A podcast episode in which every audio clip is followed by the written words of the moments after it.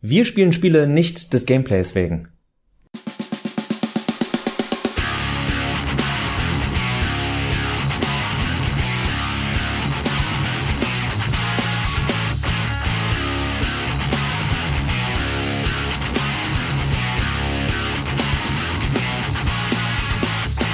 Gewagte These, Max. Hallo und herzlich willkommen zu einer neuen Folge von Mehrspieler, dem Podcast über Videospiele auf daran geht die Welt zugrunde.de und oder robotsanddragons.de. Fast hätte ich nicht atmen müssen, schade.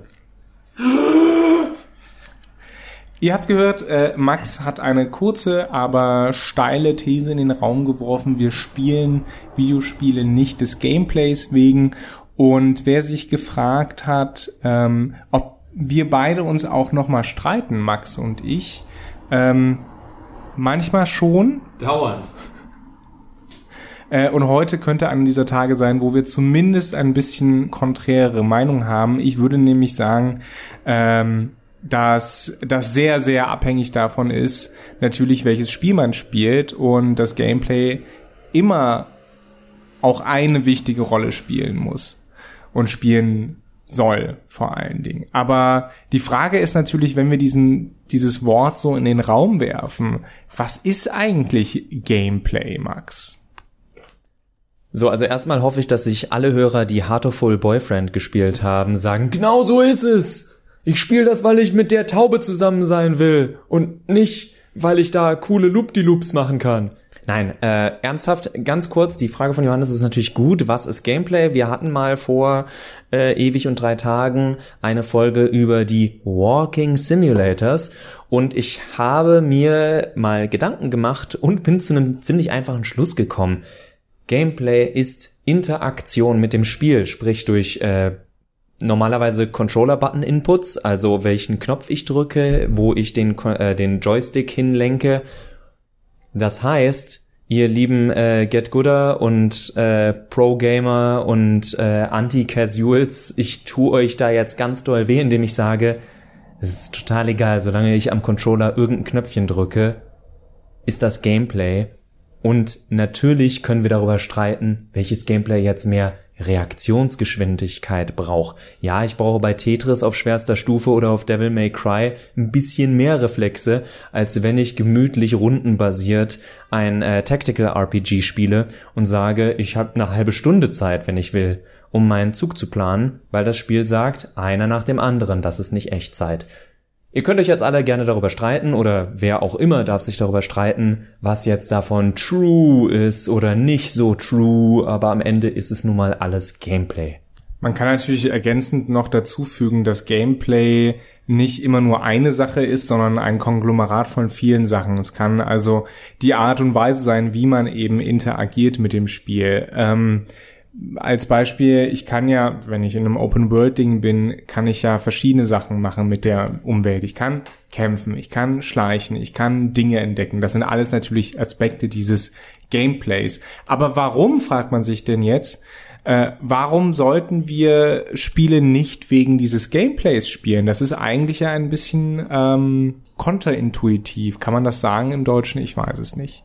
Meine Antwort die nicht allgemeingültig ist, weil ich Johannes so viel vorneweg auf jeden Fall zustimme. Ich will ja ein Videospiel auch spielen, um eben dieses Gameplay zu haben, um zu interagieren, weil das eine andere Form von Rezeption ist, als wenn ich einfach einen Film gucke oder äh, einen Podcast höre, ein, oder so ein altes Hörspiel, Benjamin Blümchen, Bibi Blocksberg und was ist alles noch. Im TKKG äh, die drei Fragezeichen ganz groß, so zwei Serien, die an mir völlig vorbeigegangen sind. Kommen wir wechseln ins Thema, lass uns über Hörspiele reden. Ja, bitte.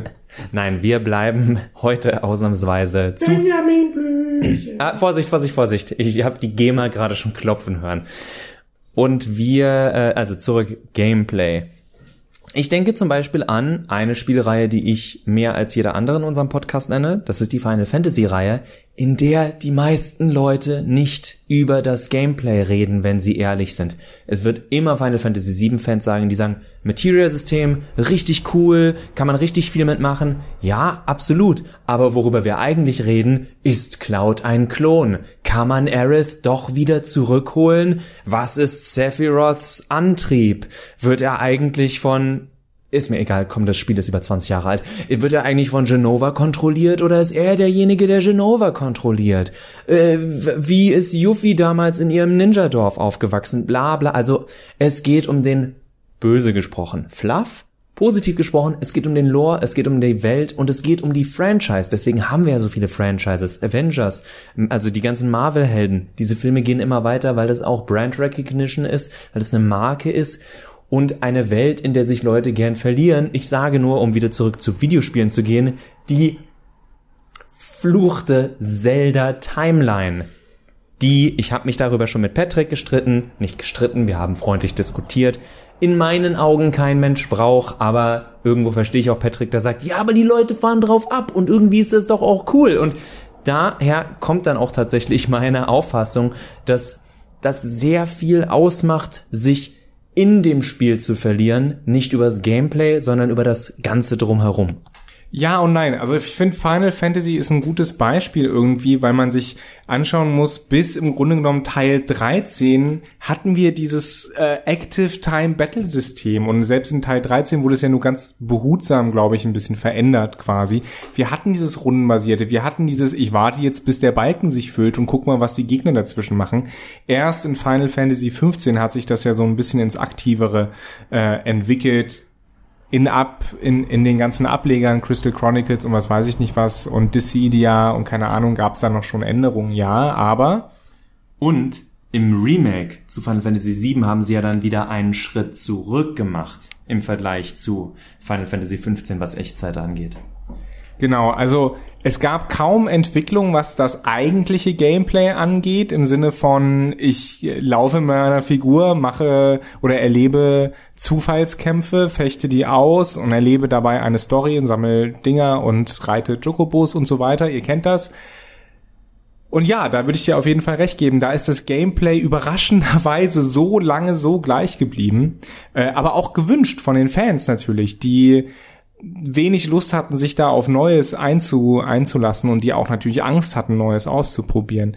Dann wiederum gibt es andere Titel, die ähm, dem komplett widersprechen, würde ich sagen. Beispielsweise, oder vielleicht nicht komplett, aber zum größten Teil, beispielsweise, sorry für das Beispiel, Breath of the Wild, mhm. ja, dass man spielt, weil einfach alles so schön ineinander geht. Die Kämpfe, das Reiten, das Erkunden, die Tempel sind da tatsächlich nochmal eine Ausnahme, weil die einen klaren Bruch mit der Welt herstellen, weil man da in den Untergrund fährt und dann diese Rätsel löst und dann wieder rausfährt. Also die sind tatsächlich rausgenommen.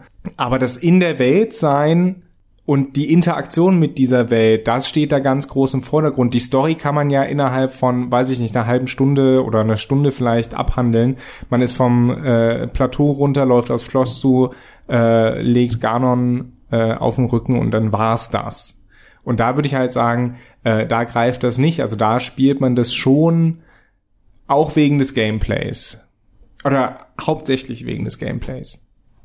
Ist jetzt gemein, dass Johannes damit anfängt, weil ich da eigentlich mir schon mich darauf vorbereitet hatte, äh, zu kontern, wenn wir über das wahrscheinlich als nächstes angesprochene Spiel Dark Souls sprechen. Aber es passt auch bei Breath of the Wild. Denn Breath of the Wild heißt ja nicht nur Breath of the Wild, sondern gehört zu dieser kleinen Indie-Marke The Legend of Zelda.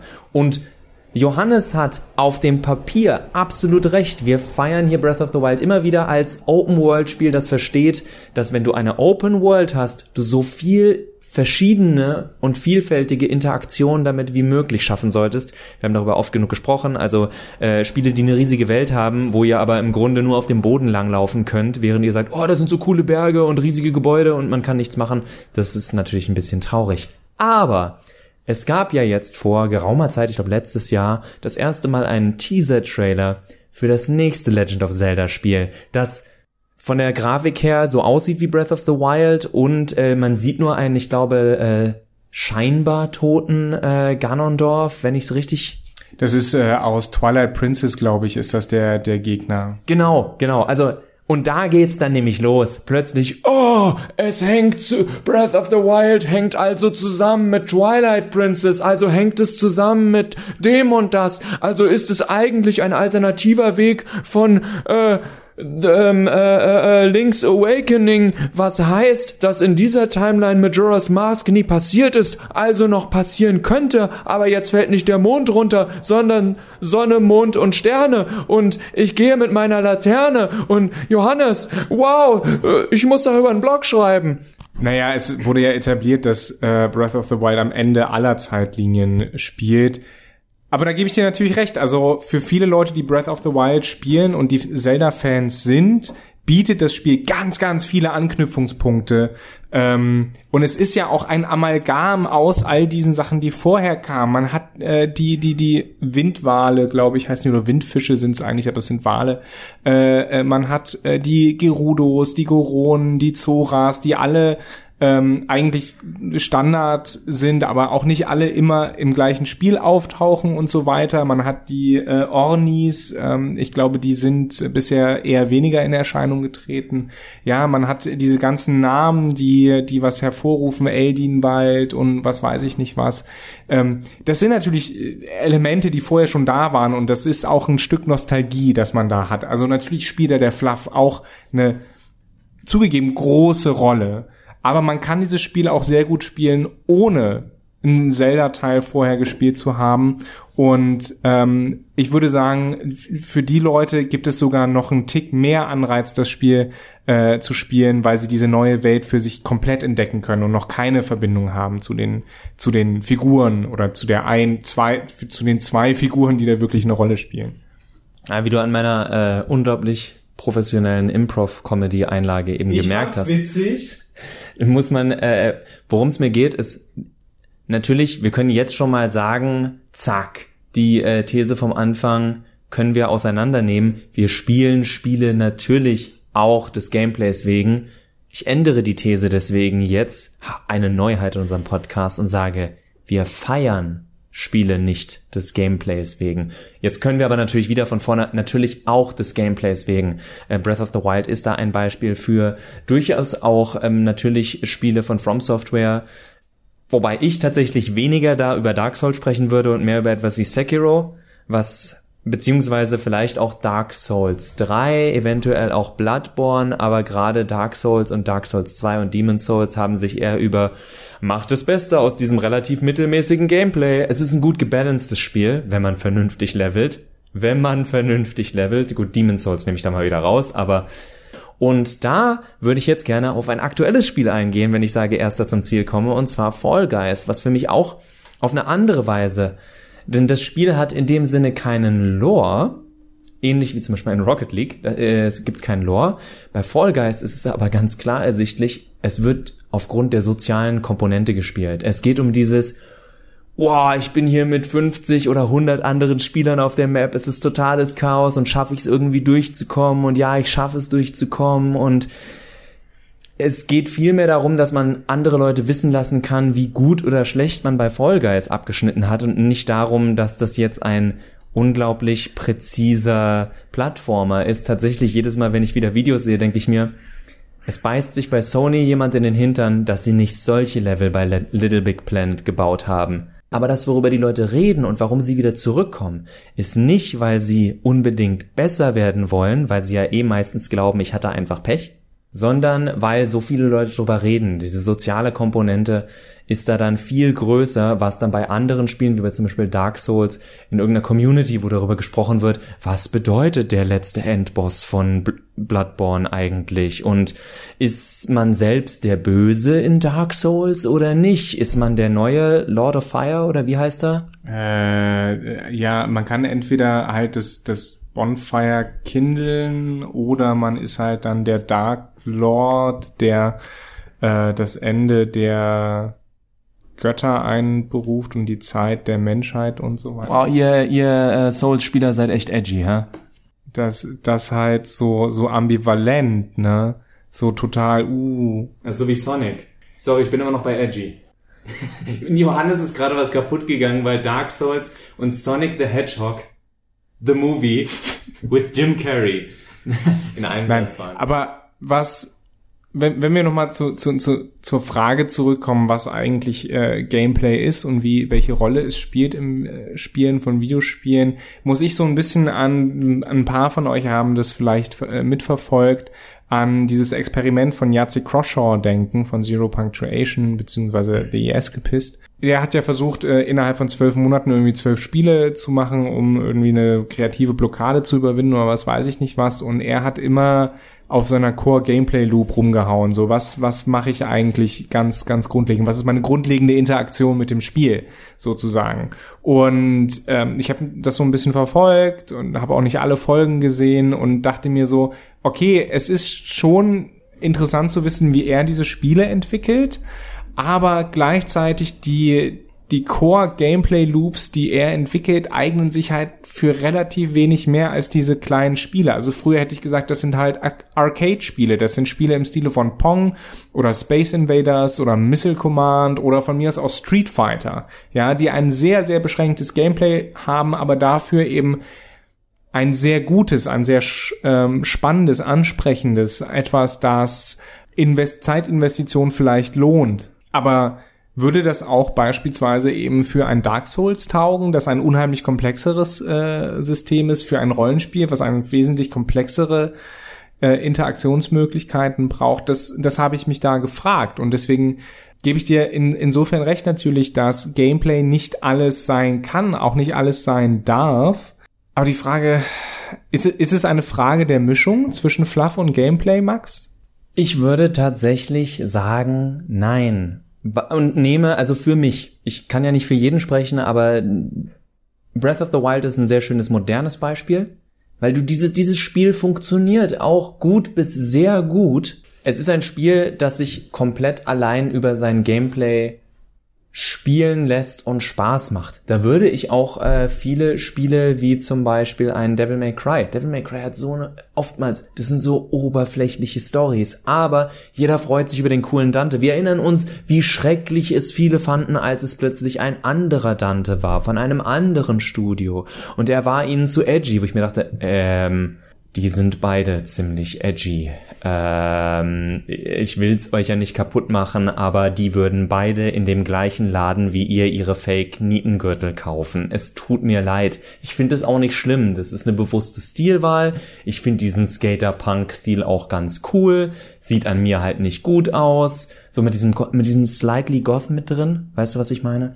Äh, Avril Lavigne. Ich, ich, ich versuche mich dir gerade im Skater-Punk-Stil vorzustellen und I was a skater boy. Ich darf's nicht in der Melodie singen. So, äh, wir, wir legen es heute echt drauf an, verklagt zu werden. Ach komm.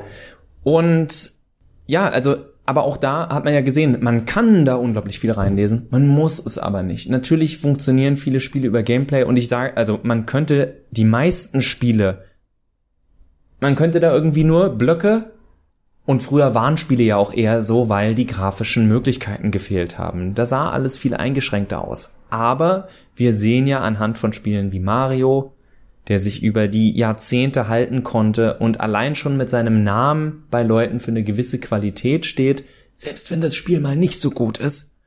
Und ich denke, dass das der Hauptversuch ist der meisten Studios. Ich will niemandem kaputt machen, dass er da wirklich eine tolle Story schreiben wollte, sind sie aber oft nicht sind eher so mittelmäßig und das ist kein Angriff gegen Videospiele, das ist in Serien so, das ist in Filmen so, weil wenn wir nur Meisterwerke hätten, dann äh, ja, macht einfach mal den Fernseher an und schaut, was da so läuft.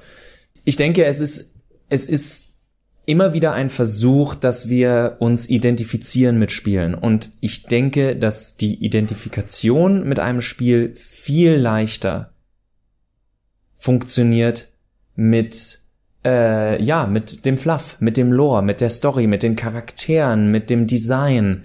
Gameplay, wenn wir mal so in die etwas ekligere Ecke des Internets schauen, da ist die Identifikation, bist du gut genug, um dieses Spiel zu spielen? Und dann denke ich mir immer so, mm, fick dich doch. Da habe ich keinen Bock auf die Diskussion. Ich will ein Spiel spielen, weil ich Spaß haben möchte. Und das, das ist der Grund, warum ich so zu meiner These in meinem Kopf gekommen bin. Viele Leute, glaube ich, finden, können großen Gefallen daran finden, sich in dem Lore des Ganzen zu verlieren, statt allzu sehr im Gameplay.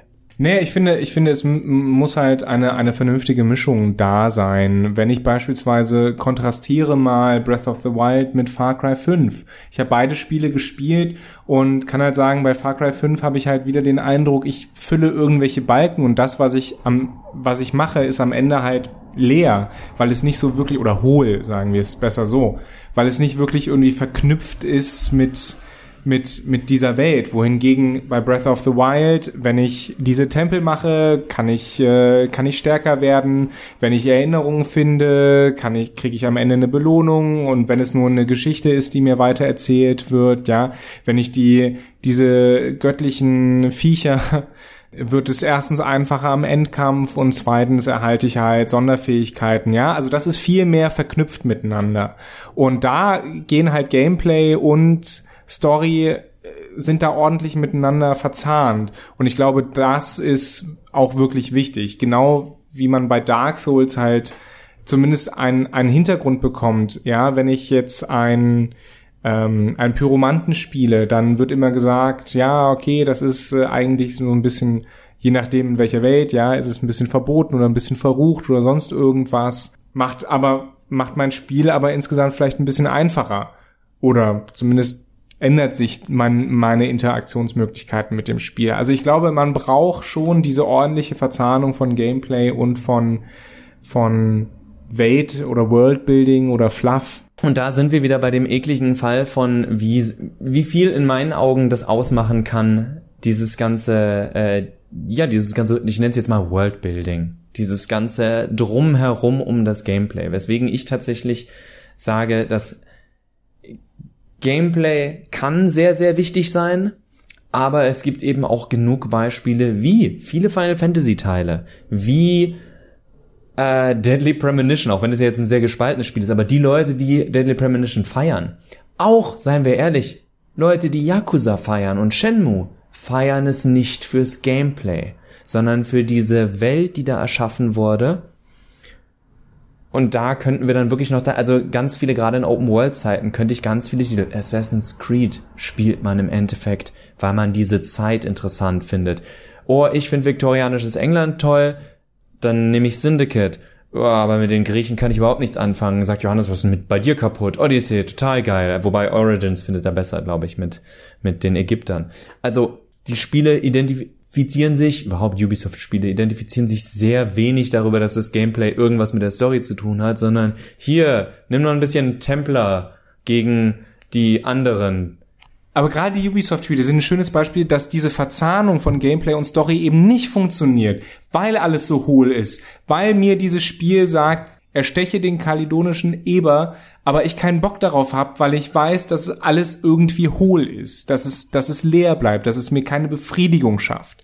Und trotzdem wollten wir alle wie bescheuert während der Ezio-Story wissen, wie die Geschichte von Desmond endet. Und das ist das, was ich meine. Es ist nämlich völlig egal, dass diese Ubisoft-Spiele großteils komplett schlecht darin sind, Story, Gameplay und alles mögliche miteinander zu verzahnen. Und das interessiert auch niemanden, Johannes, weil diese Spiele sich wie viel verkaufen? Richtig, mehrere Millionen Mal. Jeder einzelne Titel. Es gibt inzwischen, glaube ich, knapp 20 Assassin's Creed-Teile und keiner hat sich weniger als wahrscheinlich so vier, fünf Millionen Millionen Mal verkauft. Also, auch wenn ich dir persönlich zustimme, wenn da irgendein Fluff hinter ist, den die Leute geil finden und sei das, oh, die Assassinen gegen die Templer und das ergibt jetzt alles Sinn oder eigentlich hat das hier mit Twilight Princess zu tun. Jeder, es geht mir darum, ich greife damit jetzt wirklich nur Leute an, die mir erzählen wollen, nein, nein, nein, das Gameplay ist mir total wichtig, aber ich rede 30 Stunden über einen einminütigen Teaser-Trailer zu einem noch nicht erschienenen Legend of Zelda Spiel, weil das irgendwas mit Twilight Princess zu tun haben könnte. Und es geht mir eben genau um diesen Teil der Fans. Das ist nichts Negatives, es ist einfach nur ein dann erzählt mir doch bitte nicht, dass ich es wegen des tollen Gameplays spielen soll. Das würde ich euch bei Final Fantasy 13 nämlich auch nicht aufschwätzen. Ich finde, Assassin's Creed 2 hat das noch besser gemacht, aber das Fass machen wir jetzt nicht auf. Stattdessen machen wir den Pod zu, den Podcast sozusagen zu und hoffen, ihr fandet es interessant, ähm, habt vielleicht ein bisschen was mitgenommen, fandet unsere Diskussion interessant. Wenn ihr was dazu beitragen wollt, dann hinterlasst gerne einen Kommentar oder schreibt uns auf Twitter unter @maxwellmöbius, das bin ich, Johannes, oder @max geht zugrunde, das ist Max, oder unter geht unter das Underscore zugrunde, beziehungsweise at Robots Dragons, das ist dann über Robots and Dragons. Das macht Johannes mit Absicht, weil ich schneiden muss. Bis zum nächsten Mal, auf Wiederhören. Bis zum nächsten Mal. Jim, Sper äh, Jim Sterling beim Escapist, äh, nicht Escapist, äh, wie hießen sie Destructoid? Assassin's Creed 2, 4,5 von 10. Immer noch zu viel. Macht's gut.